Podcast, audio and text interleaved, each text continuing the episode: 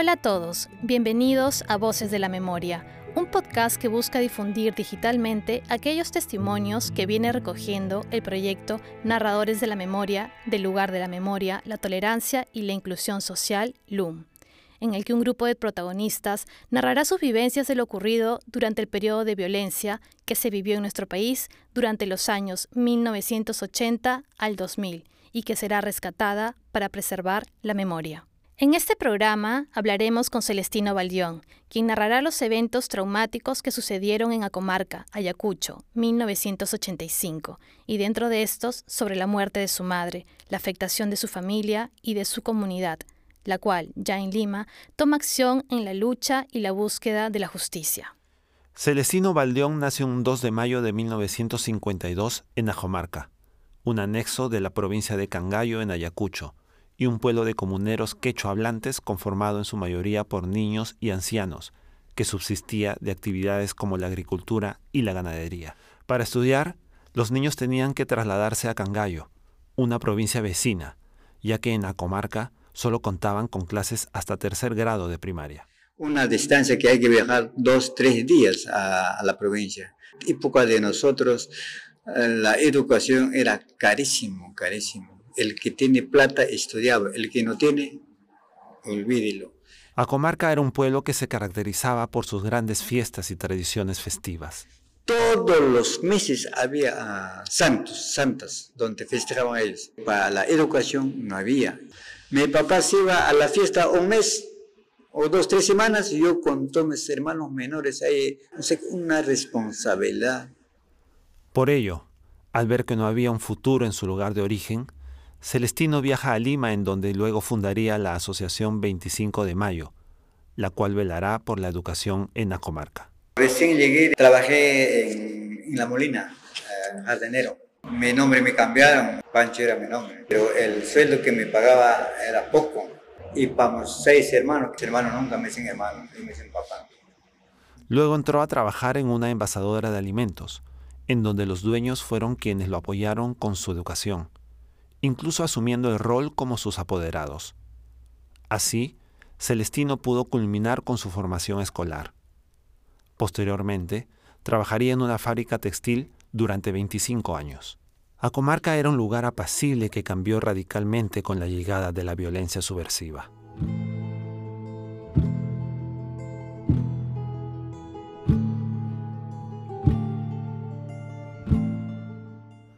Era un 14 de agosto de 1985, cuando se decide ejecutar el Plan Huancayo, una estrategia del gobierno de Alan García para erradicar a los grupos subversivos. Se creía que en Acomarca se infundía la ideología senderista y se formaban terroristas. Entonces el Servicio de Inteligencia G2, G3, ejecutaría el plan con el teniente Juan Rivera y el subteniente Telmo Hurtado al mando. Es así como, creyendo que se estaban enfrentando a terroristas, encerraron en tres casas a los pobladores de Acomarca, aniquilándolos y finalmente incinerando sus cadáveres. Se estima que hubo de 69 a 114 fallecidos, entre los cuales estaba su madre. Los testigos del crimen fueron eliminados posteriormente. Cuando llegó la violencia, totalmente nos han desordenado, nos han dividido, nos han quitado nuestros seres queridos. Hemos sufrido un abuso entre nosotros, entre peruanos. No sé, no, no me explico, no entiendo a qué extremo hemos llegado. Ya en Lima, Celestino, junto a otros familiares de las víctimas de aquel suceso, hacen una denuncia pública sobre lo ocurrido en la comarca, para saber lo que había sucedido con sus seres queridos. Por la televisión, el periodista César Hildebrand fue uno de los primeros en hablar sobre el caso a comarca. Pero esa mañana, la patrulla Lince 7 al mando del subteniente Telmo Hurtado encontró a una comunidad de hombres, mujeres, ancianos y niños, sin distinguir a los posibles senderistas.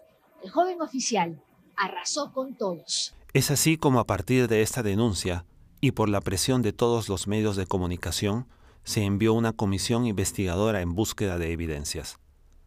Al enterarse de que la comisión investigadora estaba levantando información sobre el caso, el subteniente Telmo Hurtado manda a matar a todos los testigos. Se encontraron dos fosas con cadáveres descortizados e incinerados. No se pudieron hacer pruebas de ADN debido a que los cuerpos eran cenizas. Sin embargo, en el adobe de las casas se hallaron casquillos de bala que sirvieron como evidencia.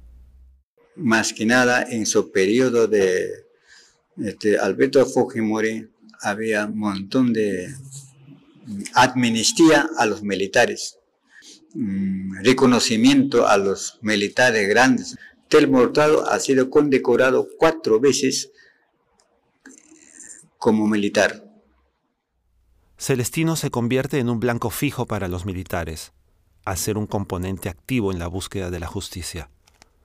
Todos los días lo llamaban por teléfono amenazándolo e incluso buscándolo en su pueblo y preguntando a los vecinos por su paradero. Fue Amnistía Internacional el organismo que permitió la captura de los perpetradores, cuya sentencia llegó 32 años después del atentado. En sala penal nacional tenemos una audiencia. En esa audiencia participaron ya los militares que hemos traído esposados. De repente, un militar se acercó a Celestino diciéndole que quería hablar con él.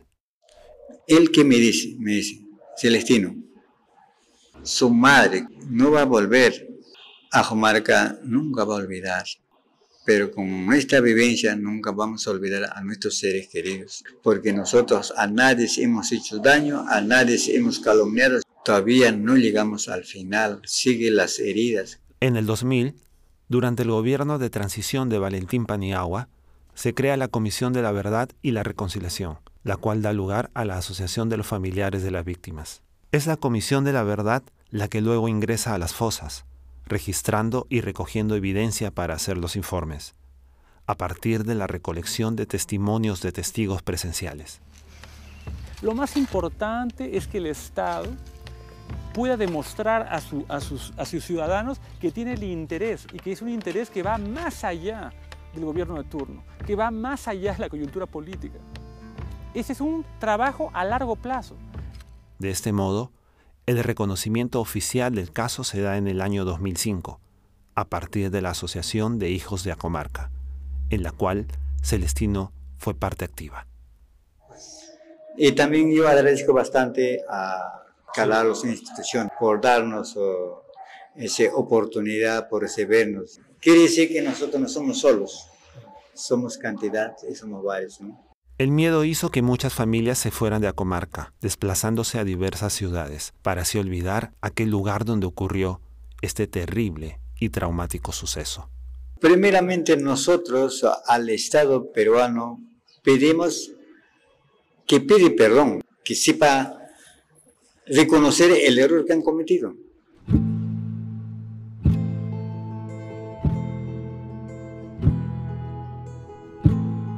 Esperamos que este relato nos ayude a reflexionar sobre nuestro pasado, trayendo estas memorias de vuelta al presente, para poder repensar nuestra historia como país, ya que siendo conscientes de estos hechos, evitamos que se vuelvan a repetir.